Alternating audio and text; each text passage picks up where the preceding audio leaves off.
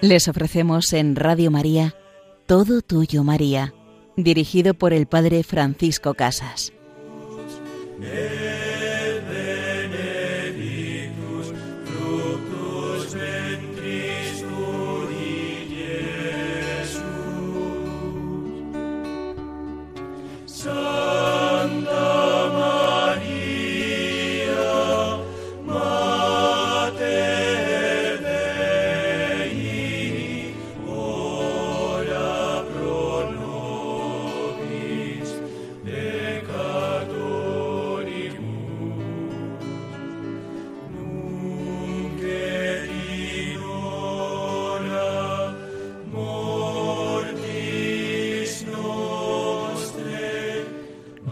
Por nosotros, Santa Madre de Dios, ruega por nosotros ahora y en la hora de nuestra muerte. En cada momento de nuestra vida queremos vivir contigo, y para eso, querida Madre, nos ofrecemos a ti, nos ponemos en tu presencia para que tú nos acerques siempre al corazón de tu Hijo. En este programa vamos a profundizar un poquito más en ese misterio de la vocación de María, cómo se desarrolla el anuncio a la Virgen María por parte del ángel, y lo vamos a poner en contraposición con el anuncio que también el ángel realiza a Zacarías sobre el nacimiento de Juan el Bautista. Si hemos visto en otros programas cómo la Virgen María ya está situada en Nazaret, vamos a ver ahora cómo comienza el desarrollo, cómo se desarrolla esa presentación del ángel y ese diálogo celestial. En la segunda parte de nuestro programa entraremos en otro de los santos padres, en San Justino, y con él veremos cómo ya se va presentando a María como la nueva Eva, se va presentando esa contraposición entre Eva y María, entre la mujer por la que entra el pecado y la mujer que nos trae la gracia. Pues comenzamos este programa ya poniéndonos en esa presencia de María que está en su casa en Nazaret y con Zacarías en el templo. En contraste con los dos anuncios, pues vemos que hay grandes diferencias. La anunciación de Zacarías se realiza en el templo, diríamos en la cumbre de la acción litúrgica del templo, y la anunciación se hace a un sacerdote, a quien le ha tocado de turno ofrecer el incienso. Es como la cumbre de su propio sacerdocio, ya que se echaba a suertes quién era el que tenía que llevar la ofrenda e incensar. Pero no se admitía que le tocara al mismo hasta que no hubiesen pasado todos los demás, con lo cual prácticamente le tocaba uno una vez en la vida, dado el número de sacerdotes que existían. Y le tocó a Zacarías, quizá la única vez en su vida, la cumbre de su sacerdocio, el momento esperado desde que había nacido para entrar en el templo. Y en el templo, precisamente, junto al Santa Sanctorum, junto al lugar más importante del templo, en el momento de la incensación, cuando había un silencio en toda la multitud, porque se estaba ofreciendo el incienso a Dios, en ese momento tiene lugar la Anunciación, con una gran solemnidad, en el lugar de la adoración a Dios. Vemos que podría ser como el culmen de la vida de Zacarías, ese momento para el que tanto tiempo se ha estado preparando en su vocación de sacerdote, era lo más soñado, era el momento pues supremo de su vida y de su vocación, poder entrar a ofrecer el sacrificio. Y cuando entra allí, al ofrecer el incienso, ¿qué ocurre? Que el Señor le tenía preparado un gran regalo, una gran sorpresa. Su vida le iba a cambiar. El contacto con Dios, el contacto con lo más sagrado, transforma la vida, trastoca los planes, es verdad, trastoca nuestras aspiraciones, trastoca aquello que forma parte de nuestro día a día, pero el cambio ha merecido la pena. Zacarías va a ser plenificado no sólo en su vocación sacerdotal, sino también en la de esposo, pues comenzará a ser padre. Esos dos aspectos de la vida de Zacarías van a llenarse, a llegar a plenitud al encontrarse con Dios. En cambio, en el caso de la Virgen María, la situación es muy distinta. Está en un pueblecito, El ángel de Dios va allí. No es el lugar del templo, va al pueblecito. Es pues una indicación de la nueva época que se abre. Es Dios que baja al mundo. Es el nuevo templo del que hablará Jesús a la samaritana. Ya no es aquí, ni en el templo de Garicín, sino en todo lugar, en Cristo. Cristo va a ser el templo, es la venida de Dios al hombre, y María va a ser en ese momento ese templo. Es una nueva economía, una nueva alianza, y el ángel viene a una joven de la que no se nos dice nada. Pero fijémonos cómo recalca esto. En tiempo de Herodes había un sacerdote de nombre Zacarías, de la clase de Abía, que tenía una mujer. Se dice de dónde provenía, cuál era su genealogía, y de ella también, descendiente de Aarón, llamada Isabel. Ambos eran justos ante Dios, guardaban irreprochablemente todos los mandamientos y preceptos del Señor. No tenían hijos, porque Isabel era estéril, y los dos de edad avanzada. Y estando él de servicio en el turno de su clase, le tocó en suerte, conforme al uso litúrgico, entrar en el santuario a ofrecer el incienso. El otro cuadro, el de María, dirá así Al sexto mes, el ángel Gabriel, es el mismo ángel, fue enviado por Dios a una ciudad de Galilea llamada Nazaret, a una jovencita, a una virgen. No insistimos en este momento en la fuerza de esa palabra virgen, como se la damos nosotros, que de hecho lo es, pero ahí significa a una jovencita desposada con un varón llamado José de la casa de David, y el nombre de la Virgen era María. No dice de la casa de Aarón, de tal familia, y no dice ambos eran justos, eran santos, nada de eso. Se ve ahí el rasgo de la humildad de María que cuenta. En todos los demás ve valores, ve virtudes, comportamientos admirables, y de ella no hace caso. No cuenta más que el hecho. No sabemos más ni de dónde venía, ni de qué familia o tribu, nada. María quiere recalcar esa gratuidad del don de Dios. No es fruto de méritos de hombres, como algo merecido que se esperaba, sino que es la gracia de Dios. Ahí va a tener lugar ese diálogo, como una coronación de toda la preparación hecha por la gracia del Espíritu Santo en ella desde el momento de su concepción. El ángel entrando junto a ella. Hay un detalle importante, realmente hay que destacarlo. Es la actitud del ángel Gabriel, que viene a María, da la impresión de ser una actitud muy distinta. La fórmula que se usa, entrando el ángel a ella, es distinta de cuando se le dio a ver a Zacarías un ángel del Señor, en pie, a la derecha del altar del incienso. En el caso de la Virgen da la impresión de que es el mensajero que viene a su señora, entrando donde ella. Es el ángel que viene como a su señora. No es un ser superior a ella, sino como un servidor. Indica también que cuando Zacarías lo vio, al verlo se turbó y se llenó de miedo. De María no dice que al ver al ángel se turbó. La palabra del ángel producirá en ella un sentimiento de interrogación y una cierta inquietud. La palabra, no la visión. No dice que lo vio siquiera. La entrada en ella es a través de una palabra que ella escucha. Es discreta, hecha con esa suavidad como del servicio prestado. La palabra del Señor a ella es salve, llena de gracia. Aquí hay una cuestión que en castellano hemos traducido Dios te salve María, llena de gracia. En latín dice Ave María, gracia plena. En otros idiomas irá cambiando. En francés, por ejemplo, dirá Je vous salue Marie, que es como Buenos días, María, yo te saludo. Es la eterna discusión sobre el significado de ese jaire griego. Jaire María que Jaritomene, se ha dado muchas veces como consabido que se trata de un simple saludo, de un buenos días, ave, un saludo.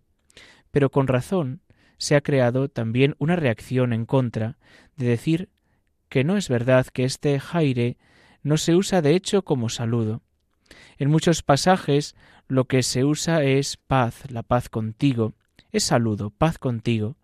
Pero Jaire, alégrate, no se usa como saludo, es muy raro. En los pasajes bíblicos se usa el alégrate como indicación del saludo que se hace a Israel, a Sión por la venida de su Mesías. Cuando el profeta anuncia lo que está profetizado de la entrada de, Jesús en Jerusalén, dirá, Alégrate, hija de Sión, mira que tu esposo, tu rey, viene a ti. Ahí aparece ese alégrate. Por lo tanto, parece que habría de poner la fuerza del alégrate es alegría, es llena de gracia. ¿Por qué? No porque lo pretenda el evangelista, es el anuncio mesiánico del gozo. La salvación es alegría, es gozo, es amor gozoso. Por tanto, alégrate, alégrate, llena de gracia. Pues nos quedamos en esta alegría de la Virgen María, en esta alegría al recibir a la embajada celestial, al recibir esa visita del ángel que vendrá a anunciarle la vocación que el Padre tenía preparado para ella.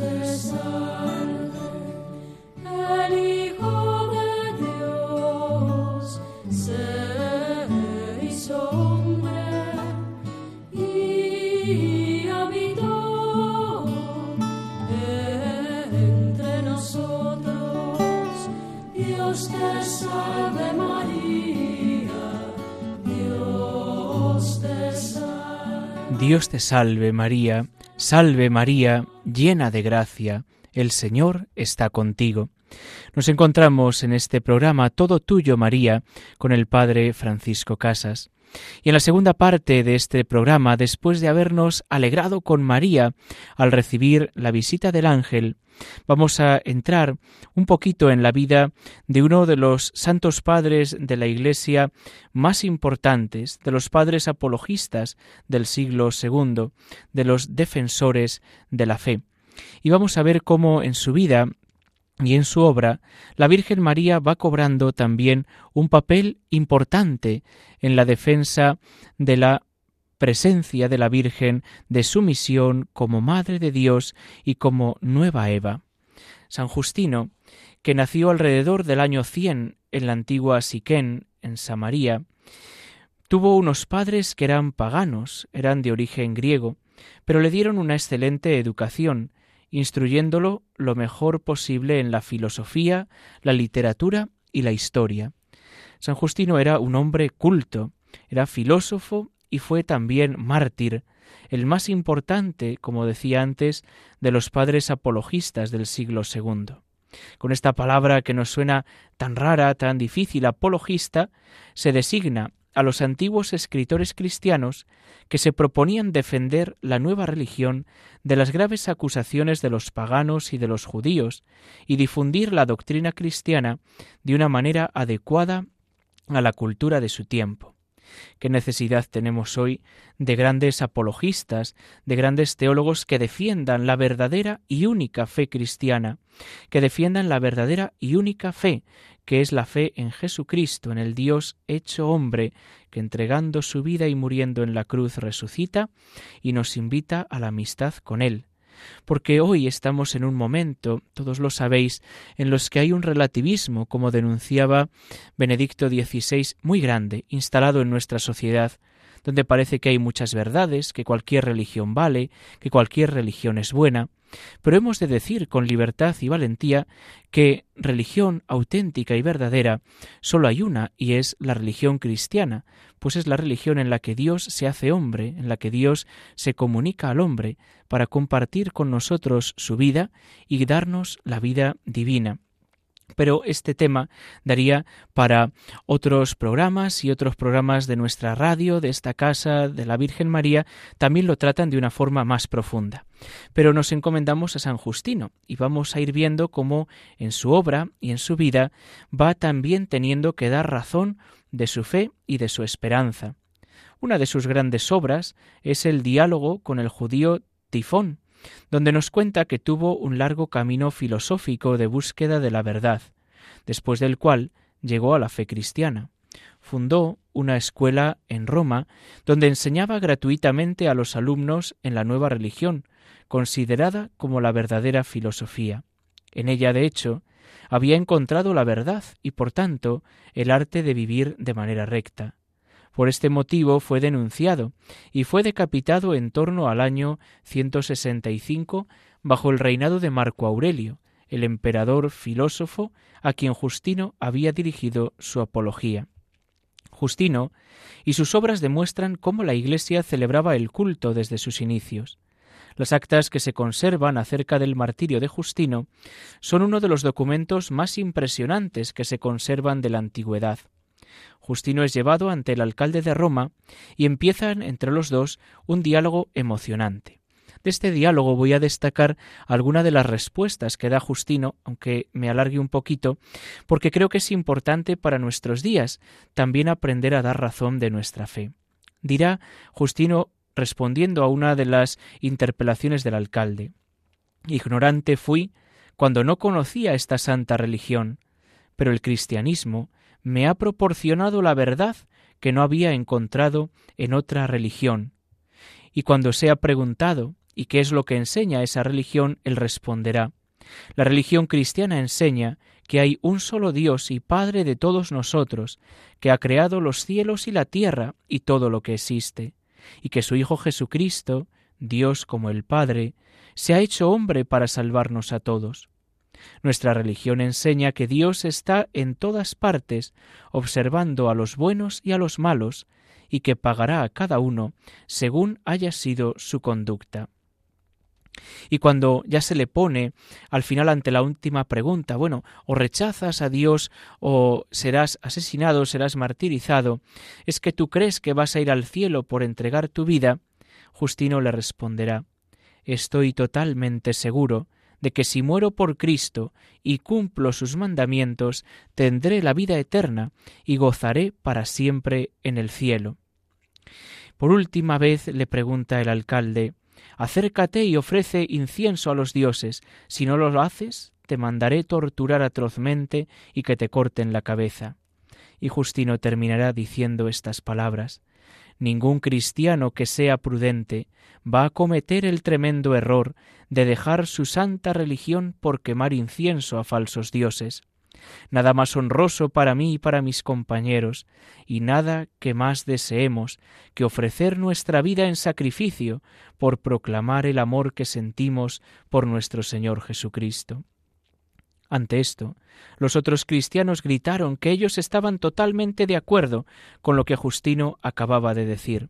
Y así él, junto a sus compañeros, cinco hombres y una mujer, fueron azotados cruelmente y después les cortaron la cabeza. Algunos fieles recogieron en secreto los cadáveres de los siete mártires y les dieron sepultura, y se alegraron de que les hubiera concedido tanto valor nuestro Señor Jesucristo. Pues así pidámosle también nosotros valor a San Justino para dar testimonio de nuestra fe. él, sobre todo, en este tema de la Virgen María, pues aparece la relación que él presenta, ese paralelismo antitético entre Eva y María. Justino insiste en la verdad de la naturaleza humana de Cristo y, en consecuencia, en la realidad de la maternidad de Santa María sobre Jesús, al igual que había hecho San Ignacio de Antioquía. Recalca la verdad de la concepción virginal e incorpora este paralelismo Eva-María en su argumentación teológica. Este paralelismo entre Eva y María, que evidentemente remite al libro del Génesis en el capítulo tercero, versículo quince, que no está, sin embargo, en dependencia de la interpretación mariana que se dé a este pasaje, sino que se encuentra en dependencia con la afirmación contenida en la carta a los Romanos, capítulo 5. Igual que Adán está unido a Cristo, Eva está unida a María. Si por un hombre entró el pecado, por un hombre ha entrado la vida. Si por Eva, si por Adán murieron todos, por Cristo todos volverán a la vida. Si por María, al tomar el fruto del árbol, entró el pecado, por el sí de María, que acoge al fruto en su vientre, al fruto bendito de su vientre, en medio del mundo, se cambiará la historia. En efecto, la, forma en que San Justino aplica el paralelismo entre Eva y María implica la afirmación de una coherente economía divina de la salvación, basada, como decía, en esa capitalidad de Adán y Cristo, en la centralidad de que cada uno, en la obra que realiza, así se entrega. Por eso es importante la presencia de la Virgen María como colaboradora en la obra de la redención. María siempre unida a Cristo, María también en contraposición a Eva, Así se la cantará el día de la Inmaculada, y así también aparecerá en la representación de las obras de arte. María como nueva Eva que pisa la cabeza de la serpiente, esa serpiente que había mordido eh, el fruto del árbol, que había engañado a Eva, que había engañado a los primeros padres, que les había hecho no fiarse de Dios, y María aparece como la que es fiel, la que está siempre mirando a Dios. Pues que María nos enseñe a vivir libres del pecado, a pedirle que pisemos también con nuestra vida el pecado y la muerte, a que pisemos también nosotros esa cabeza de la serpiente. Si por Adán murieron todos, por Cristo todos volverán a la vida. Unámonos a Cristo y con Él transformemos el mundo, colaboremos en la obra de instauración del reinado de Cristo en este mundo, de la civilización del amor. Os invito a poder escuchar de nuevo este programa en el podcast de Radio María, poniendo el nombre del programa Todo Tuyo, María, y recibimos la bendición del Señor. Y la bendición de Dios Todopoderoso, Padre, Hijo y Espíritu Santo, descienda sobre vosotros. Alabado sea Jesucristo.